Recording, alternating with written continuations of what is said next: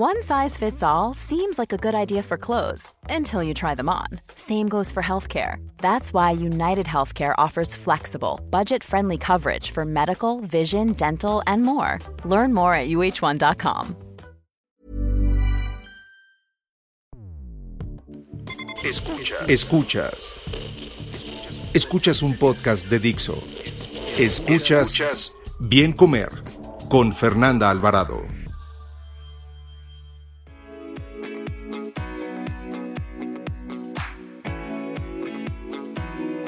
Bienvenidos a un episodio más del Bien Comer. Les saluda Fernanda Alvarado, en esta ocasión acompañada de Alexa Shipley para platicar la realidad sobre el jarabe de maíz de alta fructosa. Alexa es nutrióloga clínica, especialista en medicina funcional y tienes dos libros, Alexa, eh, Balance, Conciencia y Vida y también el de Hoy Digo Basta. Sé que te encanta correr igual que a mí eh, y que también te apasiona la nutrición deportiva. Bienvenida, Alexa. Muchas gracias, Fer. Es un honor para mí estar aquí contigo el día de hoy. Un dato, un dato. La fructosa no tiene la capacidad de ser utilizada por el organismo y no estimula señales de saciedad, por lo que su consumo en exceso puede desprender enfermedades metabólicas y cardiovasculares. Alexa, a mí también me da muchísimo gusto tenerte por acá, ya la teníamos pendiente y por fin se nos hizo eh, para platicar sobre un tema que pues causa mucha confusión, muchas dudas, es todo esto, el mercado de endulzantes en México que bueno, podríamos hablar de muchísimos más, pero hoy nos vamos a centrar a uno. Y cuando me propusiste el tema dije, está padrísimo porque eh, México ha cambiado considerablemente la manera en que endulza sus productos, si bien toda la vida hemos tenido productos empaquetados o también como le llaman hipercalóricos o chatarra, como le quieran decir. Bueno, esos productos pues antes no utilizaban este tipo de, endulzante que desde hace como más de 30 años ya nos inundó en México y ahora la mayoría eh, se endulza con jarabe de maíz de alta fructosa y con endulzantes artificiales, ¿no es así, Alexa? Sí, mira, el jarabe de maíz de alta fructosa es uno de los ingredientes más utilizados en la industria de alimentos y es una alternativa que utilizan como la caña de azúcar. En 1970 solamente se utilizaba el 1% de este jarabe y ya para el año 2000 llegó al 46%. Entonces, el jarabe de maíz de alta fructosa se encuentra en muchos productos como azúcar o como fructosa y muchas veces no se interpreta como qué es el jarabe de alta fructosa y fíjate que me llama mucho la atención porque la gente escucha maíz y creen que es algo saludable o incluso me han preguntado que si es rico en calcio, porque creen que al escuchar la palabra maíz es algo saludable. Pero déjame te cuento, Fer, que el jarabe de maíz de alta fructosa se somete a una altísima refinación mediante la molienda del grano de maíz por medio de una triple hidrólisis. Y como resultado de esto tenemos un jarabe muy barato y sin nada de propiedades nutrimentales. Y realmente cuando tú lo estás consumiendo, estás consumiendo calorías vacías que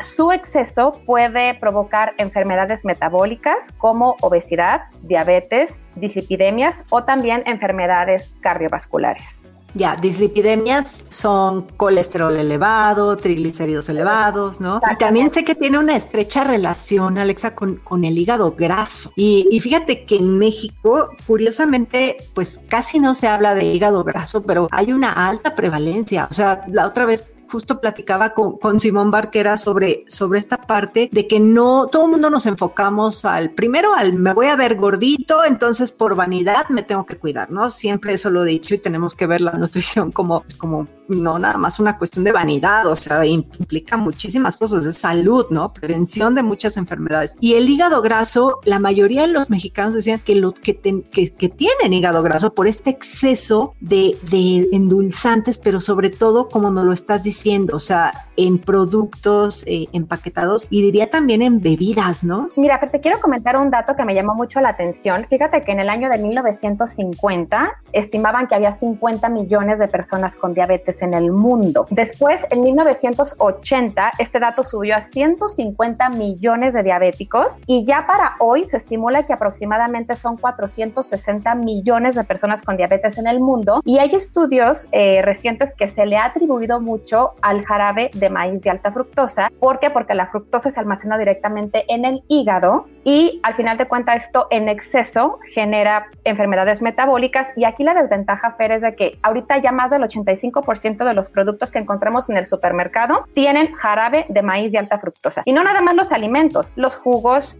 los refrescos, bueno, los helados, los yogures y desafortunadamente la gente no sabe leer información, las etiquetas nutrimentales de los productos. Y nada más ven que dice jarabe de metal alta fructosa y dicen, ay, bueno, a lo mejor es un ingrediente que la industria alimentaria lo tiene ahí, pero realmente no saben los efectos tan negativos que tiene y como lo acabas de mencionar, uno de los más importantes en efecto es el hígado graso. Y esto eh, desencadena muchísimas enfermedades más, pues como te había comentado, colesterol alto, triglicéridos altos y, y lo que tenemos ahorita, diabetes y obesidad. Ya, fíjate que también por acá eh, la, tesis de, mi maestría justo la hice sobre azúcar, ¿no? Y, estuve como leyendo muchos, muchos datos. Desafortunadamente en México, pues los datos a veces no los tenemos tan actualizados, ¿no? Y nos tenemos que basar en datos de Estados Unidos o de otros países. Pero en el caso, por ejemplo, del consumo de azúcar, decía que desde 2011, o sea, lo que es la sacarosa, el azúcar de mesa, ha ido en declive 3% anual. O sea, todos los azucareros de, de caña de, o sea, todos los productores de caña de azúcar, su negocio va para abajo, mientras el de jarabe de, de maíz de alta fructosa se incrementó durante el mismo periodo en un 40%. Es justo los datos que estás diciendo. Y si tú cruzas esos datos con los que acabas de dar sobre diabetes, pues entonces ya no hay mucho que rascarle, ¿no?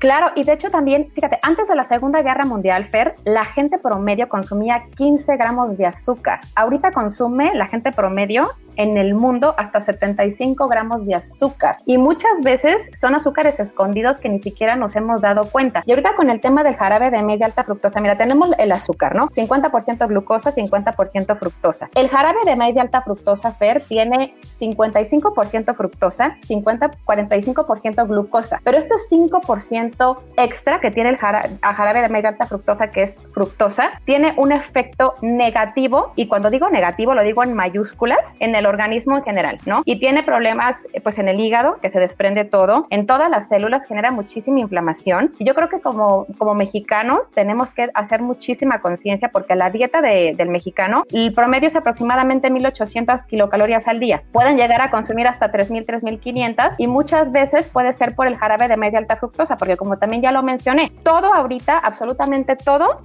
tiene jarabe de metal fructosa porque las industrias alimentarias lo utilizan como un sustituto. ¿Por qué? Porque es más barato y porque tiene un sabor muy dulce. Entonces, eh, al final de cuentas, esto provoca adicción por, por querer comer, comer y comer. Y si tú me preguntas a mí como nutrióloga, yo te puedo decir que el consumo de jarabe de media alta fructosa es como si estuvieras consumiendo calorías vacías, porque al final de cuentas no te satisface, por decirlo así, no tiene un impacto con la leptina, con la gredina, con la insulina y tú puedes estar comiendo más y más y más, porque al final de cuentas el hambre fer es una búsqueda de nutrición. Si tú cuando tienes hambre a tu cuerpo no le das la nutrición que merece y lo llenas con alimentos cargados de jarabe de media alta fructosa, con papas, con helados, con chocolates, eh, con donas, tu cuerpo no se va a nutrir. ¿Y qué te va a hacer? Te va a pedir nuevamente comida hasta, hasta que se genere un círculo vicioso. Y si tu dieta está basada en jarabe de media alta fructosa, no te nutres, le metes directamente la fructosa, imagínate el impacto que vas a tener a futuro. Enfermedades metabólicas, hígado graso, obesidad, diabetes, colesterol alto y triglicéridos altos. Sí, justamente es eh, pues lo, lo que ahorita estamos viviendo, ¿no? Estamos bajo un mismo espectro que es obesidad, desnutrición y carencia de nutrimentos. Y esto es por el tipo de alimentación que tenemos. A mí me gustaría, Alexa, que como que aclaráramos un poquito esta parte de que el jarabe de maíz de alta fructosa no tiene nada que ver con la fructosa contenida en la fruta de forma natural. Claro, mira, este, esto que acabas de mencionar a mí me causa un poco de risa porque no te comen mango, no te comen plátano, ni manzana, ni siquiera moras azules, que porque tienen fructosa. Pero aquí la realidad, Fer, es que sí, la fructosa que tiene la fruta al final de cuentas es fructosa. Pero la gran ventaja que tiene la fruta es que tiene fibra, tiene fitoquímicos, tiene antioxidantes y esto contrarresta los efectos negativos que tiene la fructosa y aquí es importante valorar también, cada persona es diferente, cada persona requiere eh, cantidades distintas de fruta. Un paciente que tiene cáncer a lo mejor le vas a dar una o dos porciones de frutas, a un deportista de alto rendimiento le vas a dar a lo mejor hasta siete porciones de frutas, pero sí quiero aclarar muy bien que la fruta no está prohibida. La fructosa que tiene la fruta se complementa con los excelentes beneficios que tiene la, fibra, los fitoquímicos y los antioxidantes. Por ejemplo, aquí mi recomendación siempre es que si vas a comer frutas, trate de darle colores a tu dieta. Por ejemplo, vas a comer moras azules, está cargado de antocianinas. Tiene fructosa, pero puede más los efectos positivos que tiene todo esto. Aquí también es importante complementarlo con una alimentación balanceada, equilibrada, suficiente e inocua, porque todo va sumando. Ahora, también por otro lado hay personas que son eh, enemigas, enemigos de todo y nada más quieren estar comiendo fruta todo el tiempo. Digo, también es importante un balance, pero sí es importante aclarar que la fruta puede ser parte de una dieta balanceada y equilibrada porque las frutas tienen una maravillosa cantidad de nutrimentos, de fitoquímicos y de vitaminas en la dieta. Entonces no hay que tenerle miedo a las frutas, nada más hay que tenerles respeto en el simple hecho de comerlos con moderación. Pero la fruta no es mala, fe. Esto sí hay que aclararlo porque de verdad no está prohibida y no engorda, porque si la fruta engorda, no, claro que no engorda. Engorda más comerte un jugo de mango, por ejemplo. Y aquí también es importante mencionar los jugos, Fer, porque cuando la gente toma el jugo como tal, está tomando la fructosa directamente y la fibra se queda, pues al final de cuentas, en el aparato. Entonces, si vas a consumir fruta que sea entera, porque si tú preparas un jugo de naranja, tal vez ocupas cinco naranjas. Una naranja tiene aproximadamente 5 o 7 gramos de azúcar y si lo multiplicamos por 5, son 35 gramos de azúcar que estás consumiendo, pero ya es fructosa directa. En cambio, si consumes una naranja como tal, estás consumiendo 5 gramos de azúcar, que sí, son azúcares naturales, estás consumiendo fructosa, pero aparte estás consumiendo fitoquímicos, estás consumiendo antioxidantes y esto le da un excelente plus a tu salud. Sí, y fíjate que aquí, ahorita que, que, lo mencionas, esta parte de los jugos llega a confundir la definición de azúcares, azúcares libres y azúcares intrínsecos, llega a confundir a los mismos profesionales de la salud. Entiendo que, pues, de repente, si la lees así rapidito, no te queda tan clara, pero imagínate si a un profesional de la salud le confunde a un, pues, a una persona a pie mucho más, ¿no? Y aquí es cuando este, voy a repetir lo que acabas de decir para que les quede claro. La fruta completa incluye fibra, incluye todos estos eh, fitoquímicos que platicas, antioxidantes, compuestos bioactivos, porque van a contrarrestar lo, que pudiera, y digo pudiera en mayúscula, tener de efecto negativo esta fructosa en la, en, eh, contenida en la fruta. Pero los jugos, no, al igual que la miel. Hay quien me decía, pero es que como la miel es mala. A ver, de entrada no hay cosas ni buenas ni malas, ¿no? Simplemente la miel, al igual que los jarabes, al igual que los jugos, al igual que la, el azúcar más saludable, y la miel más orgánica que me digan, pues es considerada como azúcares libres. Se llama azúcar libre, pero no porque sea de libre consumo, eso también siempre lo recalco, porque la gente se confunde, sino azúcares libres son los que tienes que moderar a menos de 25 gramos al día. Entonces, una fruta no la vas a llevar en conteo, tal vez sí, bueno, sí, evidentemente sí, porque todo en exceso pues te va a llevar una ganancia de peso, ¿no? Por un balance positivo, pero la que debes de cuidar así milimétricamente son estos azúcares libres, ¿no? Claro, y me imagino que te han dicho, no, pero la miel de abeja no engorda porque es muy saludable, entonces a su avena le ponen hasta cinco cucharadas operas de miel de abeja y no se miden porque creen que es saludable. O por ejemplo, no, es que yo me como al día como cinco o seis manzanas, más tres mangos, más dos plátanos porque la fruta no engorda. También hay otro contexto, pero aquí es importante buscar un balance. Y aquí mi recomendación es, Fer, es buscar un balance con las frutas, por ejemplo, comer de todos los colores para que de esta manera tu cuerpo le garantice salud, que es lo que buscamos como profesionales de la salud. A ver, vas a comer eh, cosas moradas porque tienen antocianinas, posiblemente mañana te comes algo verde, posiblemente después te comes una naranja o algo que, tenga carotenos, eh, al otro día te comes algo que tenga licopeno para que de esta manera tu cuerpo obtenga el arco iris de los, de los citoquímicos y de esta manera te nutres. Pero yo creo que, que sí es importante aclarar y también aquí, Fer, es buscar leer las etiquetas nutrimentales de todo lo que vas a llevar a tu cocina. Por ejemplo, a mí me pasa mucho con el pan. Yo como nutrióloga, Fer, yo el pan no lo prohíbo, absolutamente, porque digo, nutrióloga que te prohíbe el pan, huye, porque no te pueden prohibir el pan. El pan, el pan puede ser parte de una alimentación balanceada, equilibrada y suficiente, pero a ver, no te vas a comprar un pan, un pan ultra procesado que el segundo ingrediente es jarabe de media alta fructosa, que ya ahorita en el supermercado, Fer, ya te dicen en muchísimas marcas, sin jarabe de maíz de alta fructosa, porque ya la industria se dio cuenta que ya el consumidor está haciendo conciencia de este ingrediente tan dañino para la salud. Entonces, no compres un producto que tenga jarabe de alta fructosa, que te pueda durar en toda la cena hasta cinco meses y apenas le sale un honguito. Ahí está el claro ejemplo, que es algo ultra procesado. Vete al pan, cómprate tu baguette y ahorita venden baguette con semillas de linaza, de chía, de girasol, con avena. Esos son buenos porque aparte le das un plus a tu salud. Pide que te lo rebanen, llévatelo a tu cocina y es una excelente manera para comer pan en lugar de comprar uno ultra procesado. Lo mismo con las tortillas. Hay tortillas de harina que ya dice jarabe de maíz de alta fructosa. Aquí está la clave. Tratar de evitar alimentos que tengan este jarabe de alta fructosa. Lo mismo con las barritas. Hay muchas barritas que dicen del empaque con fruta, con avena, con amaranto, con semillas de linaza, de chía, de girasol. Y bueno, la gente se lleva el producto y dice, ay, es un producto súper saludable y me voy a comer hasta tres barritas que son ultra saludables. Pero cuando leen la información nutrimental se dan cuenta que viene como segundo ingrediente jarabe de alta fructosa, más dextrosa, más maltodextrinas, más aceite vegetal hidrogenado, más colorante, no sé qué, no sé qué. Entonces imagínate el impacto. Y hasta abajo, el, el ingrediente número 26 ya es avena, semillas de linaza y amaranto. Entonces yo creo que tenemos que hacer mucha conciencia de que no es malo comer galletas, no es malo comer barritas, no es malo comer pan, no es malo comer tortillas, simplemente tratar de buscar la mejor versión de estos alimentos para que tengan un impacto positivo en tu salud. Ahorita que regresemos, vamos a las recomendaciones finales y a que nos cuentes pues cómo escoger esas galletitas y esos panes que ya nos dijiste en parte, pero yo creo que debe haber ahí también unos, unos consejitos más puntuales. A ver, Alexa, entonces, ¿qué es lo que podríamos recomendar a la gente que nos esté escuchando? Porque no van a dejar de comer galletas, ni pan, ni esos productos que tienen jarabe de maíz, pero pues, ¿cómo podrían hacerlo más saludable? Mi recomendación, Fer, es siempre leer etiquetas. Si vas a comprar avena, si vas a comprar amaranto, si vas a comprar quinoa, busca el ingrediente tal cual.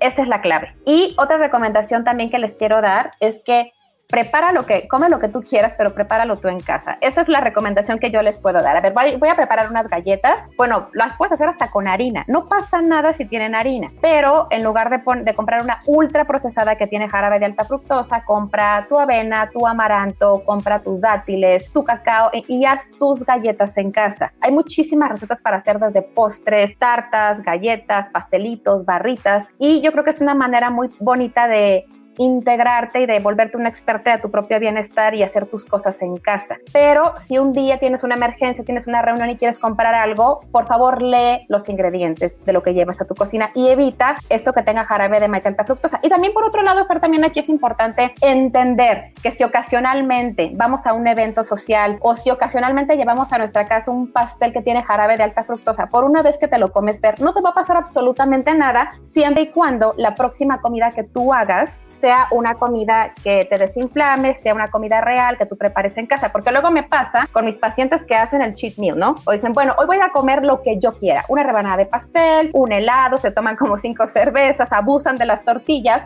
y lo hacen el jueves en la noche. Ya no voy a regresar a mi plan hasta el lunes porque ya me inflamé el jueves y ya me voy a seguir inflamando todo el fin de semana. No, aquí mi recomendación es de que si un día te sales un poquito de la línea y abusas y comes algo que posiblemente llega a tener jarabe de alta fructosa, no te pasa nada, disfrútalo disfrútalo, porque la, la, vida y la alimentación están para disfrutarse. Ya la próxima comida que tú hagas ya será una oportunidad para sanar nuevamente a tu cuerpo. Pero por favor, lee etiquetas, y aquí lo más importante es de que comas lo que comas, trata de darle a tu cuerpo la nutrición que merece y de buscar alimentos reales, alimentos saludables y alimentos de calidad. Y prepara todo en casa. Ve al súper, involúcrate, lee la información nutrimental de todo lo que vas a comprar. A ver, voy a comprar unas galletas. Lee los, los ingredientes. Ay, aquí dice que tiene jarabe de alta fructosa. O a veces no dice ni que tiene jarabe de alta fructosa. En la industria de alimentos a veces lo cambian para que la gente no se espante o diga, ay, tiene jarabe de alta fructosa y luego dice que tiene azúcar entonces como que lo manipulan y la gente a veces dice, híjole, entonces ¿cómo lo interpreto? Entonces nada más fíjate, lee la información y si ves que tiene algún ingrediente que tú no reconoces o que ni siquiera puedes pronunciar, no te lo lleves, porque luego ni siquiera me dicen, el jarabe es el que tiene fructosa. Entonces hay que leer etiquetas y como lo vuelvo a repetir, Fer, come lo que quieras, come tus postres, come galletas, pero prepáralas tú en casa con ingredientes naturales. Sí, yo ahí coincido totalmente contigo. Yo, tú, como puedes ver en mi Instagram, amo comer, me gusta comer. Y pues de repente me hago un pan y le echo harina y le echo azúcar o piloncillo, pero lo estoy haciendo yo y yo controlo la cantidad de estos ingredientes que, que tiene el producto, ¿no? Y evito, digo, no estamos satanizando para nada eh, los alimentos empaquetados, pero pues tampoco hacerlos como de, del día a día, ¿no? Y parte de nuestra dieta diaria. Claro, Fer. Y fíjate que algo que también quiero comentar es que si vas a empezar un plan de alimentación y quieres comer bien, no te enfoques tanto en las calorías. Enfócate primero en la calidad de los alimentos. A mí a mis pacientes en las consultas les digo, mira, en esta primera consulta nos vamos a enfocar en la calidad de los alimentos, vamos a hacer un paso a la vez. Ya poco a poco, en la segunda consulta te voy a enseñar a que tú entiendas las cantidades, porque a veces no son las calorías, Fer. A veces hay estudios que han dicho que el 99% de las dietas hipocalóricas no funcionan, porque lo que tenemos que tomar en cuenta es el estímulo que tienen las hormonas y el impacto que los alimentos tienen en tu organismo, en tu metabolismo y en tus hormonas, con la leptina, con la grelina, con la insulina, porque tú puedes estar comiendo muy poquito, pero si de eso poquito que estás comiendo son alimentos de mala calidad, van a tener un impacto negativo en tu sistema nervioso central, en tu hígado y en todas tus células. Escuchas. Escuchas. Bien comer con Fernanda Alvarado. Súper interesante todo lo que nos platicas, Alexa. La verdad es que es un tema que da mucha, mucha tela que cortar porque pues consumimos demasiada azúcar los mexicanos y como dices, mucha de ella escondidita, luego productos salados que ni te imaginas que tienen azúcar, ¿no? Entonces yo igual que tú, cocinar en casa y leer etiquetas serían como las recomendaciones principales. Ahora cuéntanos dónde andas, qué estás haciendo, das consultas, tus redes sociales, háblanos de ti. Muchas gracias. Mira, yo estoy en Instagram como alexashipley.com. Soy apasionada de la nutrición, me encanta publicar muchísimas cosas. Tengo mi página también que es alexashipley.com, donde me gusta mucho compartir recetas, me gusta compartir artículos, doy consultas en línea y también hago programas de nutrición viva y celular cada tres meses. Y pues también, al igual que tú, como comentaste, soy maratónica, soy apasionada de correr. Desafortunadamente, este año no se pudo hacer maratones. El año pasado me eché tres maratones, 11 medios maratones. Yo espero que el próximo año, bueno, ya tengo fecha ¿eh? para mi próximo maratón, que es en junio, primeramente Dios. Pero ahí me pueden encontrar, Fer. Aquí estoy. Bueno, pues yo también les voy a compartir todas sus redes sociales y eh, ya saben que a mí me encuentran en Instagram y en YouTube como Bien Comer. Adiós. Gracias, Fer.